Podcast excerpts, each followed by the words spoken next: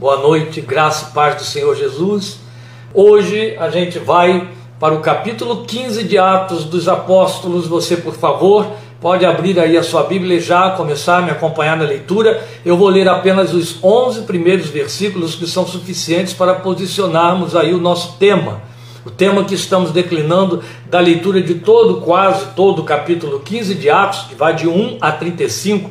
O capítulo segue além mas a, a parte final do capítulo 15 não nos interessa, é uma parte histórica descrita por Lucas a respeito da separação entre Paulo e Barnabé, e ela não nos interessa as nossas observações, os nossos estudos. Portanto, o nosso texto que enquadra esse nosso tema, a voz da graça libertadora, se encontra nos 35 primeiros versículos de Atos 15.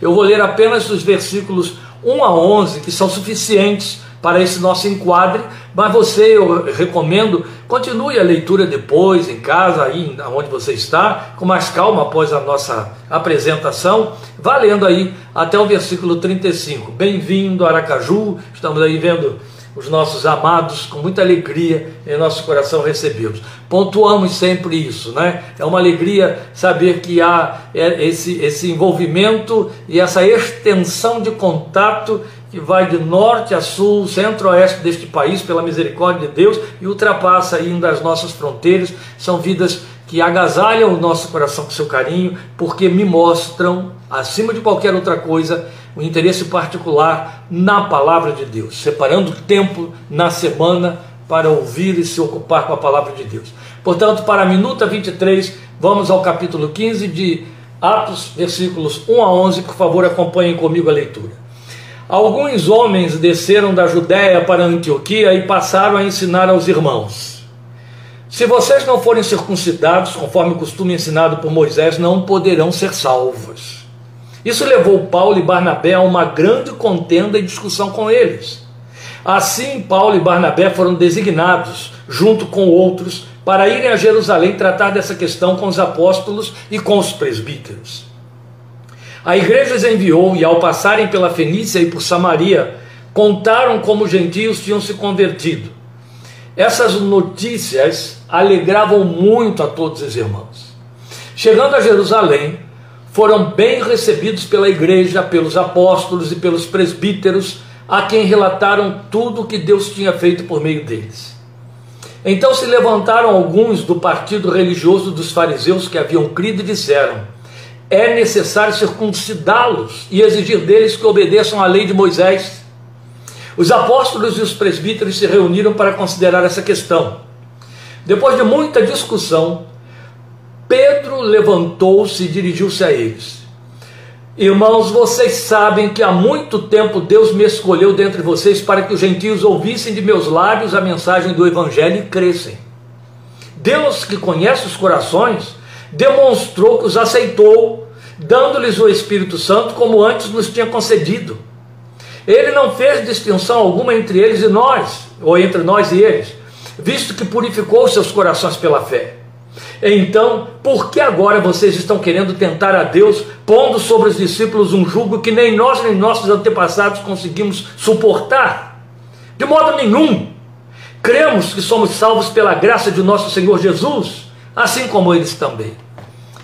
A discussão continua a partir do versículo 11, porque a partir daí houve uma discussão grande no meio da, da, da Assembleia dos crentes, aí Tiago, que era o líder da igreja de Jerusalém, toma a palavra e assume algumas decisões, das quais encarrega Saulo e Barnabé, Paulo e Barnabé, para irem até aqueles crentes de Antioquia, de onde eles tinham ouvido, para mostrar qual foi a decisão do Concílio de Jerusalém, primeiro concílio formado pelos apóstolos e presbíteros que lá estavam, na Judéia. E aí eles tomam essa decisão, vão até lá, comunicam, e isso é recebido com muita alegria, é o que você tem até o versículo 35.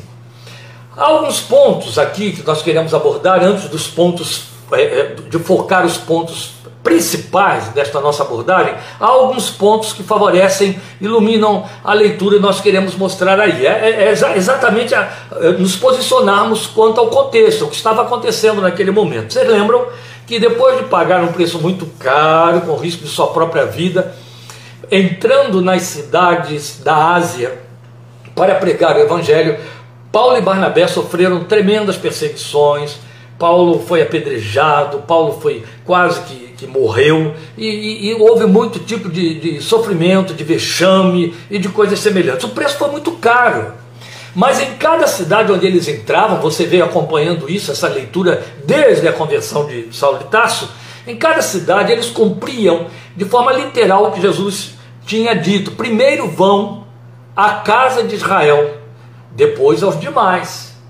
Então eles primeiro, sempre que chegavam numa cidade, procuravam ver se ali havia sinagoga, onde estavam os judeus, seus irmãos do judaísmo, e lá entravam e então pregava para eles a graça salvadora em Jesus. Mostrava para aquela gente o que, que tinha acontecido em Jerusalém, como Deus havia cumprido a sua outra milenar promessa de que mandaria o Messias e como isso se cumpriu em Cristo Jesus. É, aí vocês sabem que geralmente em todas essas cidades eram esses judeus que recebiam essa palavra que se dividiam. Metade cria, ou um grupo cria, ou um número muito grande cria, dependendo da cidade. E o outro grupo que não cria mobilizava até as autoridades locais, como aconteceu em Jerusalém contra Jesus, que o levou à cruz, para prendê-los, maltratá-los, para expulsá-los. Que eles queriam que eles parassem de pregar sobre o Nazareno, parassem de pregar sobre o caminho, parassem de, de anunciar o Messias, de dizer que Jesus ressuscitou e dizer que o Messias já tinha vindo e que as profecias de Moisés e dos outros já tinham se cumprido em Jesus. E essa perseguição foi muito extensa. Mas à medida em que eles eram perseguidos pelos judeus, eles se voltavam para os gentios e os gentios iam se convertendo aos magotes, multidões, multidões. Quando você ouve falar em números grandes de convertidos em Jerusalém, eram judeus, prosélitos, também aqueles que eram gentios e que se converteram ao judaísmo, se circuncidaram, se tornaram juda eh, do judaísmo e, mas quando agora você vai ouvir falar sobre essas igrejas que vão surgindo pelo ministério de Paulo e Barnabé na Ásia, estamos falando de gentios. Eles estão se voltando para os gentios, é onde Paulo assume de fato o ministério pelo qual ele se deu conta de que Deus havia chamado. Deus o chamou para, para ter um ministério aos gentios, ele assume categoricamente isso, ele diz para a igreja, defendendo seu apostolado, que Deus deu o ministério da, da, aos judeus, a Pedro e a ele aos gentios. Ele deixou isso muito claro. Então Paulo assume sua pregação para os gentios. E vocês sabem bem, a gente acompanha, nós somos todos frutos disso, não é? A ministração da graça, a maneira como Deus revelou, a revelação da graça a Paulo, ele descreve isso com detalhes em Efésios capítulo 3, de como Deus deu a ele conhecimento, compreensão sobre a revelação da graça. E é isso que ele disputa com os judeus, não é? É isso que o leva a escrever aquela magna carta, que é a carta aos Romanos, onde isso tudo é muito bem detalhado, destrinchado, rica, é a mais rica palavra doutrinária do Novo Testamento, a carta aos Romanos. E aí, Paulo, então, com muita liberdade, vai pregando sobre a graça e mostrando que a lei perdeu a sua funcionalidade, uma vez que Jesus já cumpriu por nós e a graça vem dar conta de tudo. Vai sendo recebido com muita liberdade, como nós também cremos, nós vivenciamos. Mas é importante a gente lembrar, e esse é o ponto que eu quero introduzir aqui, com todo o risco de estender demais as nossas, a nossa abordagem de hoje, mas isso é importante. É importante a gente considerar que quando o, o, o, a palavra do caminho, a palavra da graça veio, foi recebida por Paulo, por todas aquelas pessoas, os discípulos de Jesus, e aqueles discípulos que eles foram é, instruindo a partir dali, eles não criaram uma religião paralela, dicotomizada do judaísmo. Não. Na cabeça de nenhum deles estava surgindo um novo movimento, no sentido de que era outro movimento. Acabou o judaísmo, acabou a lei, tudo cessou agora e agora começa o movimento de Jesus, chamado cristianismo. Não, esse negócio de dar título de cristianismo, etc., foi nos séculos posteriores e foi o próprio mundo até quem deu essa titulação. A verdade, eles entendiam que, e era assim, e continua sendo assim, que o, o mistério da cruz, a obra da graça, era sequência da revelação judaica. Aquilo que Deus revelou desde Abraão se cumpriu em Jesus, então era cumprimento, era uma sequência. Não havia então judeu e cristãos. Na verdade, o que iria acontecer é que os judeus que criam na graça agregavam então o cumprimento da promessa à sua confissão. Mas Paulo compreendeu, Barnabé também, e aí Paulo, Pedro está defendendo exatamente essa doutrina, que a graça veio cumprir todo o propósito, dar conta, realizar o que era impossível ao homem realizar por si mesmo, o que era impossível à lei realizar, que era a redenção do homem, a sua santificação diante de Deus. Eles sabiam que tinham que agregar isso. Tanto é que Paulo, dilatando muito a doutrina da igreja, ele vai nos ensinar em Romanos 9, Romanos 10, Romanos 11, que a igreja é o novo Israel, no sentido de que é o todo Israel de Deus, a continuidade, a continuação do Israel de Deus. Nesse dia aqui registrado em Atos capítulo 15 do Concílio de Jerusalém, quando Tiago se levanta para discursar, defendendo o argumento de Pedro, combatendo o argumento dos fariseus que estavam ali dizendo: tem que guardar a lei, tem que circuncisar, senão não serão salvos. Era um grupo dissidente que estava lá dentro, aferrado à lei de Moisés, que cria e eram batizados em Cristo Jesus, mas criam que sem a lei não havia salvação, continuavam presos a essa doutrina que tinha sido abolida, que tinha sido cancelada pela graça. Tiago, então, se defendendo o discurso de Pedro, defendendo o discurso da salvação exclusivamente pela fé e na graça, ele mostra, ele faz uso de um dos profetas menores para mostrar que a igreja era a sequência do judaísmo. Tornarei a levantar o tabernáculo de Davi que havia caído. A igreja era, dentro das profecias de Isaías aos profetas menores, o remanescente que será salvo.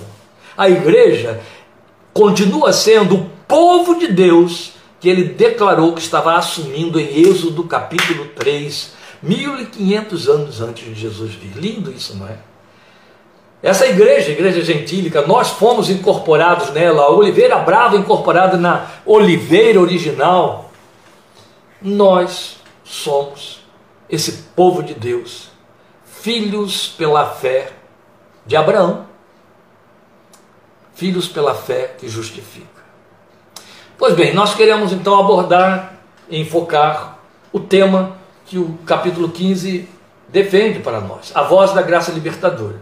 Embora a gente tenha lido apenas esses 11 versículos aí, na verdade o texto todo, como eu disse, vai até o versículo 35. Mas esses 11 iniciais são suficientes para a gente descortinar o que eu chamaria de uma nova abertura da igreja, agora com a exclusividade para a igreja gentílica que nos alcança, como nós dissemos aí. Então, um ponto significativo a destacar é que se não fosse esse incidente daqueles penetras, partido dos fariseus, fariseus que tinham se convertido, que estavam em Jerusalém, mas eram fariseus ainda aferrados à sua doutrinação farisaica, se não fosse o incidente desses penetras que desceram desautorizadamente, como Pedro diz, de Jerusalém, da Judéia, até a Antioquia, para se infiltrarem e bloquearem a liberdade e a paz dos irmãos lá de Antioquia, no exercício da sua fé, se, se isso não tivesse acontecido aí, aqueles cristãos da Judéia provavelmente continuariam presos a rituais da lei de Moisés que incluíam na confissão da salvação pela graça. Eles ainda estavam cumprindo tudo do mesmo jeito. Apesar de lá estar em Pedro, lá está Tiago, não é? E talvez por um tempo ainda muito maior isso fosse eh, continuar acontecendo. E na verdade já estava acontecendo há um bom longo tempo, apesar da igreja instituída do Espírito de Deus ter descido sobre ela.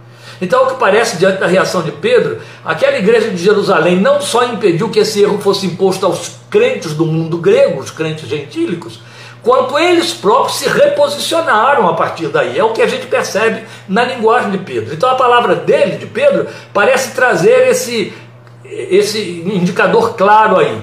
Então, ele diz, você tem nos versículos 10 e 11 do capítulo 15. Então, por que agora vocês estão querendo tentar a Deus? Olha que interessante a maneira como, com autoridade, ele coloca isso. Por que agora vocês estão querendo tentar a Deus? Pondo sobre os discípulos um jugo que nem nós, nem nossos antepassados conseguimos suportar. O que, que Pedro estava dizendo? Nós não suportamos a tentativa de cumprir a lei.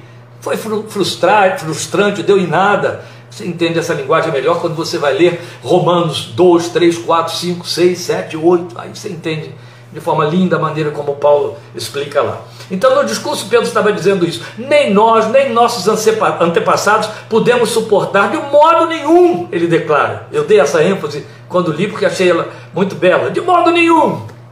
Cremos que somos salvos pela graça de nosso Senhor Jesus, assim como eles também. E aí é sobre esta fala de Pedro que nós devemos nos deter. Mas convém ressaltar que, a despeito desse discurso de Pedro, do que se segue a ele, como decisão desse primeiro concílio de Jerusalém, esses judaizantes é o nome que, pelo qual eles passaram a ficar conhecidos, quer dizer, aqueles crentes que não se conformavam com o agir exclusivo da graça de Deus por meio da fé e não conseguiam desprender-se das exigências da lei de Moisés. Eles foram receberam o nome de judaizantes porque eles queriam impor o judaísmo aos novos crentes. Então, é, é, por conta disso, eles permaneceram em especial a despeito da linguagem de, de, de, Pedro, do discurso de Pedro, da decisão de Tiago, a despeito disso, os judaizantes continuaram perseguindo Paulo, que era o apóstolo da graça aos gentios. Exatamente porque Paulo só pregava a graça, eles se infiltravam, começaram ali por Antioquia, na, no, no lugar onde Paulo tinha estabelecido igreja, onde estavam discípulos gentios, e tentavam judaizar esses discípulos. Por causa deles, Paulo escreveu boa parte da carta aos Gálatas, aos Colossenses, escreveu parte da carta aos Romanos, e eles são citados ainda, Paulo diz que os cita com lágrimas, com choro, em Filipenses, capítulo 3. É bem interessante isso aí. Então, este incidente em Antioquia, que referendou a doutrina da graça salvadora, ocorreu muitos anos depois da pregação do Evangelho da Graça de Cristo, lá desde seus começos em Jerusalém. Pedro mesmo, quando ele toma a palavra, recorda aos líderes reunidos a sua experiência em casa de Cornélio, ele remonta isso para anos passados, no que chamou de há muito tempo. Olha quanto tempo já havia se decorrido. Paulo, que é um dos principais personagens visto ali naquela comitiva missionária, ele mesmo tinha ficado distante 14 anos sem ir a Jerusalém, isso depois de três anos após o seu encontro com Cristo. Ele se converteu, Três anos depois foi a Jerusalém e passou mais 14 anos sem voltar lá. Só aí você tem 17 anos desde a sua conversão. Então, e basta para isso você conferir Gálatas 1, 18 e 2, 1. E, então você pode contabilizar por baixo 20 anos ou até mais que tenham decorrido desde a visita de Pedro a Cesareia. Muito tempo. Isso fala para nós de quê? Que muito tempo se passou que a igreja de Jerusalém ficou vivendo, cumprindo rituais inúteis como adereços da fé. Coisa séria, não é? Olha como foi importante Deus, o Senhor Jesus, chamar Paulo, abrir seus olhos, revelar a ele a revelação da graça, porque isso foi alcançar até mesmo a igreja judaica, que se mantinha ainda presa à lei de Moisés. Pedro, e aí é significativo que tenha sido Pedro e não Paulo, que é o apóstolo aos gentios, ele planifica a mensagem da graça, ele a torna leve, simples, como ela sempre foi. Só nesse discurso aí, no Concílio de Jerusalém. Sem observâncias exteriores, sem sobrecargas, sem adereços.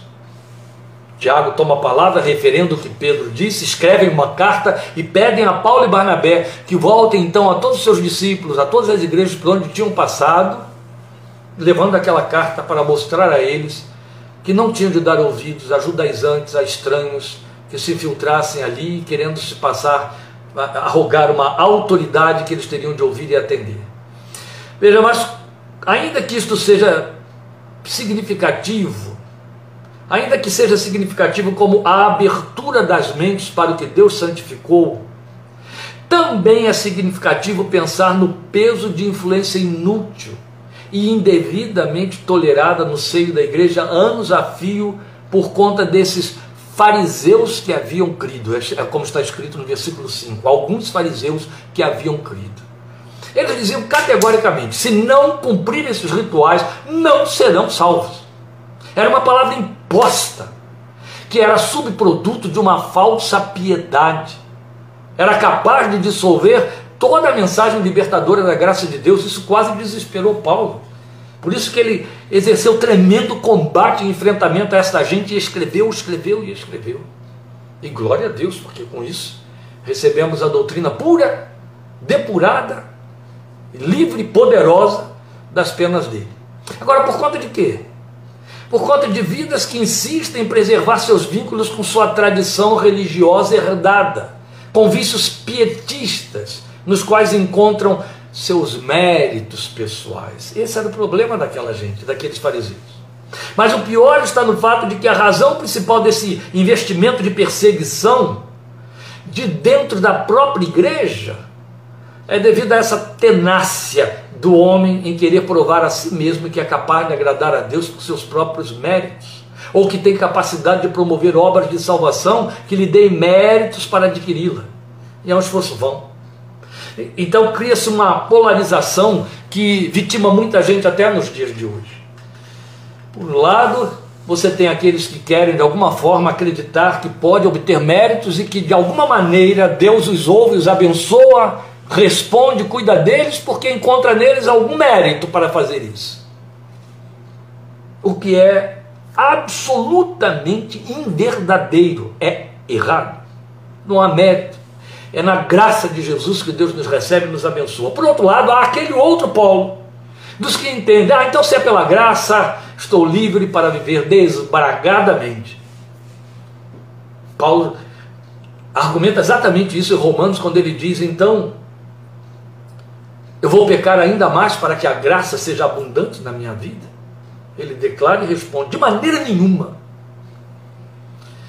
Mas, tal como nesses primórdios da igreja já havia esses partidários da justiça pretendidamente produzida pelo esforço humano, Paulo, escrevendo aos Filipenses, ele diz isso, não que eu tenha minha própria justiça, né, mas aquela que procede de Deus pela fé, bonito, né? Filipenses 3,10. Mas esses ainda que estavam lá nos primórdios da igreja, ainda adeptos deles, perambulam por aí em meio ao povo de Deus hoje. Vidas que os copiam. Uma hora estão impondo adereços de leis humanas com falsa pretensão de piedade, Outra hora estão criando imposições de agendas e programas a serem cumpridos em direção a uma benção merecida. E aí não vale apenas a questão de que isso é proibido, aquilo não devo, mas eu tenho que fazer. Aí vem nove semanas de oração, sete dias, não sei de que lá, vinte e um dias de. São adereços carnais, vãos da vaidade humana, supersticiosos, longe do Espírito da graça, não só longe do Espírito da graça, quanto reprovado por ele. Quem sabe esteja aí uma razão para Pedro, no final da sua vida, como sua última palavra à igreja, na segunda carta, capítulo 3, versículo 18, disse: cresçam na graça e no conhecimento de nosso Senhor Jesus Cristo. Como isto é imperativo e como se impõe sobre nós, meus amados. Porque o não crescer pode implicar em decrescer, entende? Em se apequenar e perder a bênção de alçar voo na liberdade da fé em Cristo. Que investindo em nosso comprometimento nos faz ver e saber que só nele, só em Sua graça o cristão pode ser, viver e alegrar-se pelo perdão cujo mérito ele jamais pode alcançar por si mesmo. Nunca. Mas é importante pontuar que nós vivemos um tempo em que a igreja sofre essa polarização entre legalismo e liberacionismo, onde o primeiro, o legalismo, ele insiste nesses adereços adjutórios da graça para que o crente se entenda salvo e aprovado. É a questão do mérito, meritocracia. E aí trabalham com criação de dogmas humanos. E o segundo, o liberacionismo, ele prega a graça barata, onde o cristão não tem participação alguma com a resposta à obediência da fé e à santificação pessoal, sendo antes compelido a viver como na velha vida, sem transformação nem crescimento espiritual, sem consequência alguma. A palavra de Deus trabalha com equilíbrio, bom senso, bom senso. A santificação prática, o melhor, melhor sentido da santificação prática é bom senso Basta ler Romanos 12, 1 e 2 e você entende qual é o comprometimento que a graça nos traz. A graça nos cobra uma resposta positiva, consciente, resposta adoradora. Ela diz ali, pela renovação do seu entendimento, Paulo faz um apelo: eu rogo a vocês, pelas misericórdias ou compaixões de Deus, que mediante a renovação do seu entendimento, onde tudo começa, vocês apresentem seus corpos em sacrifício vivo, santo e agradável a Deus. Esse é o culto racional, é o culto inteligente de vocês. E não se amoldem a este mundo. Não cumpram os padrões deste mundo, não se contextualizem no esquema deste mundo, antes ultrapassem a forma do esquema deste mundo para que vocês possam experimentar qual seja a vontade de Deus que é boa, agradável e perfeita. Basta essa última linha para você entender que quando você não dá essa resposta positiva, inteligente, de não se amoldar e sair do esquema do mundo, fica vetado, fica impedido de experimentar a vontade de Deus na sua vida. Isso é grave, isso é sério. Entende? Não tem nada a ver com a graça barata. Essa é a nossa resposta. A graça redentora. É importante a gente entender isso, meus queridos. A graça barata foi um termo criado por Dietrich Bonhoeffer em mil, nos anos 1940. Pastor luterano que perdeu a vida por causa do Evangelho, é um dos mártires modernos, mártires modernos da fé, foi morto pelos nazistas num campo de concentração por causa da sua fidelidade ao Evangelho de Jesus. E lá, no campo de concentração, ele escreveu sua obra magna, Discipulado. E é ali que ele cria esse, esse, essa terminologia para fazer diferenciação entre a graça verdadeira e a graça que a igreja andava praticando. E ele a chama então essa graça da igreja de graça barata. É muito interessante isso que ele fala. Eu recomendo você a ler Discipulado Bonhoeffer, muito importante. E aí ele faz com essa colocação graça barata distinção com a graça verdadeira que trabalha e muda o caráter. Entende? A graça não é apenas um instrumento de concessão, de favor, no sentido de que Deus te concede perdão, Deus te concede vida eterna. Opa! A graça fala Deus te põe em aliança. E aliança implica em fidelidade, em mutualidade, entende? Não é um lado só recebendo, o outro só dando. Opa, não, não, não. Aliança é mutualidade. Nós temos aí a representação mais pobre de aliança nos dias de hoje, que é o casamento. É a única coisa que nos restou. Mas para os povos da antiguidade, ou aliança tinha um peso moral intenso e que durava para a vida inteira. Nem o casamento mais atende isso nos dias de hoje, na é verdade. É por isso que eu estou dizendo que é uma representação pobre de aliança na nossa cultura. A graça estabelece aliança entre nós e o nosso Deus entre Deus e nós, por meio do Senhor Jesus. Mas a graça barata, ela faz você pensar que você está só ali no lugar de receptor. Você só recebe e não devolve nada. Você não tem compromisso nenhum, tem nenhuma resposta para dar. Opa, volta a dizer, como Bonhoeffer pontuou, a graça barata trabalha e muda o caráter. E a graça, perdão, a graça verdadeira, perdoe, a graça verdadeira Trabalho muda o caráter, mas a graça barata de que ele falou, ela atrai muito mais depressa aqueles que entendem que pode haver cruz sem crucificação pessoal, que o Senhor Jesus chamou de negar a si mesmo. A graça barata, ela atrai muito depressa esses aí, infelizmente. Então eu vou registrar em poucas palavras para terminar aquilo que ele disse nesse livro que eu citei aí, falando sobre a graça barata. Eu já citei isso no início de nossas minutas há várias semanas atrás, mas eu quero pontuar mais uma vez porque é muito importante.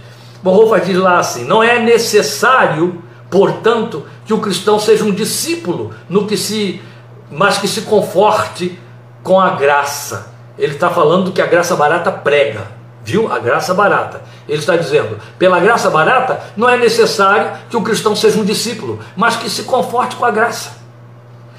Isso é a graça barata, ele diz, que justifica o pecado em vez de justificar o pecador que deixa o pecado e se arrepende. Ah, eu queria grifar isso aqui. Grave isso aí. É de uma beleza de uma verdade sem negociação. Veja, ele está dizendo aí. Isso é a graça barata que justifica o pecado em vez de justificar o pecador que deixa o pecado e se arrepende.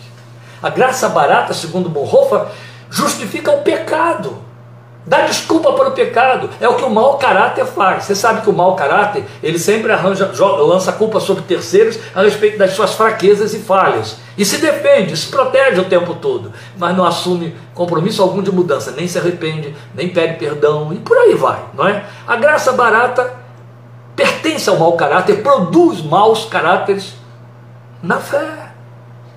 Não se iluda. Isso transborda por aí, transborda por aí. Vou repetir a frase do Bonhoeffer. Isso é a graça barata que justifica o pecado, em vez de justificar o pecador que deixa o pecado e se arrepende. Não é o perdão que separa do pecado. A graça barata é a graça que otorgamos a nós mesmos, ele diz aí. A graça barata é a pregação do perdão sem arrependimento do pecador. É o batismo sem disciplina eclesiástica. A graça barata é a graça sem discipulado. É a graça sem cruz. É a graça sem Jesus Cristo vivo e encarnado. Deus deve ter dado muitos galardões ao Bonhoeffer pela exortação que ele fez à igreja luterana com este seu discurso, com esse texto do seu livro.